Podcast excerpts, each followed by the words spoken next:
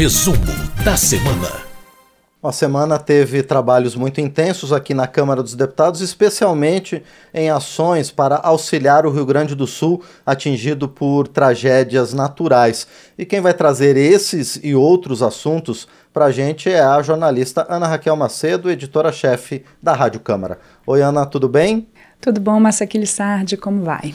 Tudo, tudo certinho. Bom, a Câmara se voltou a debater e a encontrar soluções para enfrentar as calamidades que afligem o Rio Grande do Sul.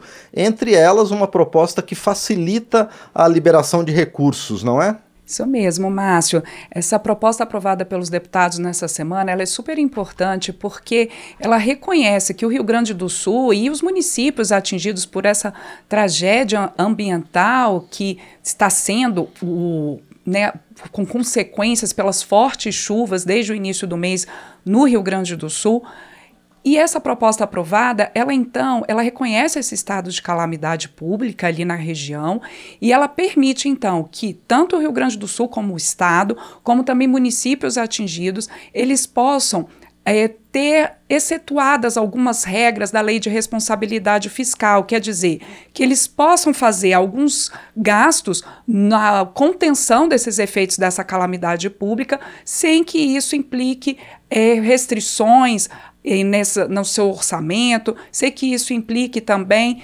é, punição por eles descumprirem algumas dessas regras excetuadas por essa proposta aprovada. A gente lembra que, a, pelo último boletim da Defesa Civil do Rio Grande do Sul, Márcio, que foi um boletim divulgado ao meio-dia dessa quinta-feira, dia 21 de setembro, você já tinha ali a contabilidade de, infelizmente, 49 mortos no estado, mais de 390 mil pessoas atingidas, 106 municípios atingidos por essas fortes chuvas e que durante a votação dessa proposta nessa semana pelo plenário, muitos deputados, principalmente os deputados da bancada gaúcha, falando que nunca viram o, Estado sofrendo dessa forma com enchentes, as tragédias, as várias histórias ali interrompidas e pessoas que perderam suas casas, famílias que perderam seus entes queridos por essas fortes chuvas. Então essa proposta, ela vale até o fim de 2024, portanto, o Rio Grande do Sul e municípios atingidos, eles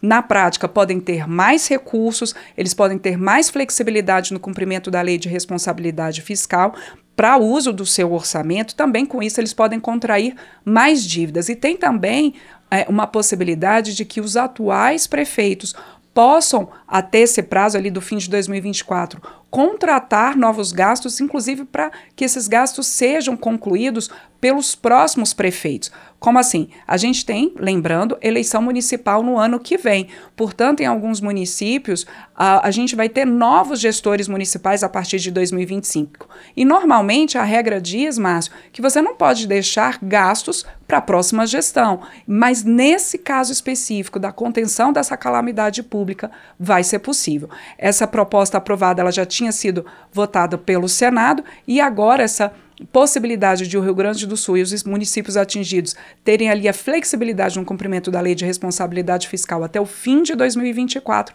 ela pode então ir à promulgação do Congresso Nacional. Bom, e além dessa matéria, os deputados também debateram é, duas propostas na área de segurança pública. A primeira delas é, aprimora o atendimento às mulheres vítimas de violência, não, Ana? Essa é a ideia, Márcio. Essa proposta que foi aprovada pelos deputados, ela diz o seguinte, que os servidores que atendem ali pelo Sistema Único de Saúde, ao receber essas mulheres vítimas de violência, eles têm que receber essas mulheres com acolhimento, com empatia.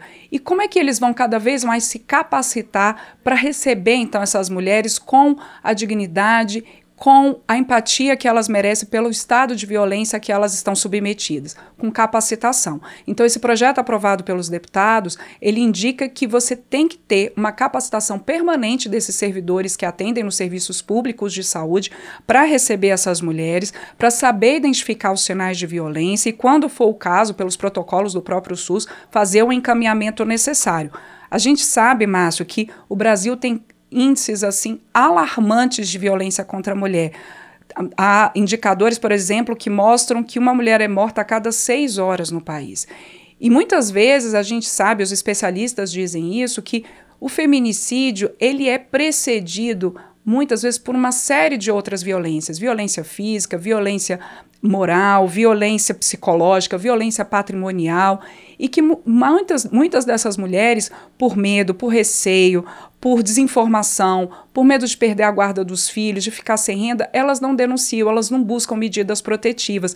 Muitas vezes, mas quando elas são machucadas, elas vão ao serviço de saúde. Elas não fizeram ali uma denúncia antes. Então, daí a importância dessa proposta aprovada, de ter cada vez mais profissionais de saúde capacitados para identificar esse tipo de violência. Essa foi uma proposta apresentada pela deputada Maria Rosas, do Republicanos de São Paulo, relatada pela deputada Isa Ruda, do MDB de Pernambuco, e que teve ali uma votação unânime pela casa de todos os parlamentares, todos que se manifestaram na sessão, reconhecendo a importância dessa medida. E esse é um projeto que ainda precisa ir para o Senado.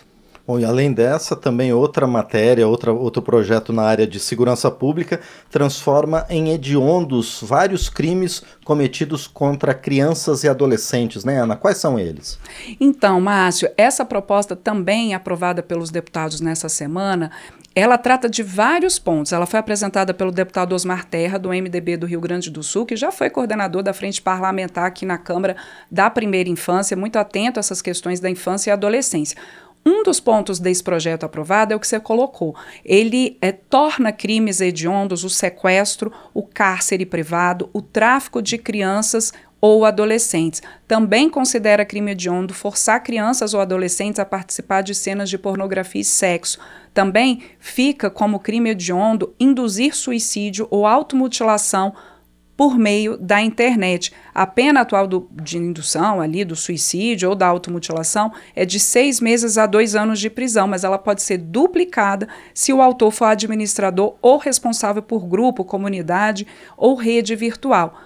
Quando um crime ele é considerado hediondo, ele faz com que a punição a esse crime ela seja mais dura. Por exemplo, nesse caso, o condenado ele tem que cumprir pena inicialmente em regime fechado e ele não tem direito a um indulto e a uma série de outros benefícios. Mas essa proposta aprovada, Márcio, ela não tratou só dessa questão de ampliar o rol de crimes hediondos quando são crimes direcionados contra crianças e adolescentes. Ela também ela deixa ali na lei penal muito claro muito definido o crime de bullying e de cyberbullying, que é o bullying praticado nas redes, no ambiente virtual. O bullying ali é identificado como aquela intimidação sistemática da criança e do adolescente. Pela proposta, essas, né, essas duas práticas, o bullying e o cyberbullying, passariam, passam a ser punidos com penas de multa até prisão de dois a quatro anos. E uh, é importante, muitos deputados citaram isso durante a votação, que, inclusive, práticas que muitas vezes, infelizmente, nós vemos noticiados, é, práticas noticiadas como na plataforma Discord, de até estupro virtual. Então, tudo isso possível de ser punido a partir dessa proposta aprovada. E ainda esse projeto ele cria uma política nacional de prevenção e combate ao abuso e exploração sexual de crianças e adolescentes e estabelece protocolos nas escolas para prevenção e combate a esse crime. Essa proposta que tá aqui, como eu disse, foi apresentada pelo deputado Osmar Terra e relatada pelo deputado Altineu Cortes, do PL do Rio de Janeiro, com uma ampla é, votação ali e manifestação favorável dos deputados em plenário, ela também ainda precisa da avaliação dos senadores. Bom, e por último, os deputados também aprovaram a autorização para que servidores envolvidos em pesquisas é, possam receber bolsas de estudo, não é, Ana? Isso. Essa proposta ela faz o seguinte: ela permite que técnicos administrativos de institutos federais ou universidades federais possam também concorrer a bolsas de pesquisa, de extensão uh, e, e de inovação, intercâmbio. Hoje, essas bolsas já podem pleitear essas bolsas alunos, professores, pesquisadores eles já podem. A questão aí é permitir a inclusão dos técnicos administrativos e permite, inclusive, que no caso ali dos institutos federais haja a possibilidade de oferta dessas bolsas a ocupantes de cargo público efetivo ou servidores públicos, inclusive de estatais. A maioria dos deputados concordou com o relator, deputado Moses Rodrigues, do União do Ceará, de que essa é uma possibilidade é, dada aos técnicos administrativos, a esses servidores, de ampliar sua qualificação, sua capacitação, principalmente ali quando eles estão envolvidos nessas coordenações de pesquisa, de extensão. Mas, é, apesar de ter tido uma ampla votação ali de parlamentares favoráveis a essa proposta, houve críticas. O deputado Gilson Marques, do Novo de Santa Catarina, ele colocou, por exemplo, que reconhece que, que é importante essa qualificação, claro, dos servidores, mas ele enxerga essa possibilidade de inclusão dessas bolsas como uma forma indireta de recomposição salarial. E aí, na avaliação do deputado Gilson Marques, é, que foi um dos que se colocou de forma crítica em relação a essa proposta, seria interessante você tratar diretamente da recomposição salarial desses servidores. Mas, como eu disse, a maioria entendeu que sim, era importante essa possibilidade de pleitear, né, no caso dos técnicos administrativos, essas bolsas de pesquisa, extensão, inovação. Assim foi aprovado. Era um texto que já tinha sido votado pelos deputados, foi ao Senado, sofreu algumas modificações, voltou para essa análise dos deputados, votação, portanto, concluída, e agora a proposta ela pode seguir a sanção presidencial. Muito bem, essas foram então as principais votações na Câmara dos Deputados ao longo dessa semana, trazidos para a gente pela jornalista Ana Raquel Macedo. Ana, obrigado e a gente se encontra novamente na semana que vem. Obrigada, Márcio, obrigada a você, a todo mundo que acompanha a gente ao vivo aqui, ao vivo, né, como eu disse, na Rádio Câmara, na TV Câmara, na rede legislativa de rádio e TV e também para quem escuta a gente depois em podcast, o resumo da semana também está em podcast, tanto aqui nos principais tocadores, pela Rádio Câmara e pelas nossas emissoras parceiras em todo o país, como a Web Rádio Infinita FM de Feira de Santana, na Bahia. Muito bem, esta foi a jornalista Ana Raquel Macedo, editora-chefe da Rádio Câmara, aqui no resumo da semana.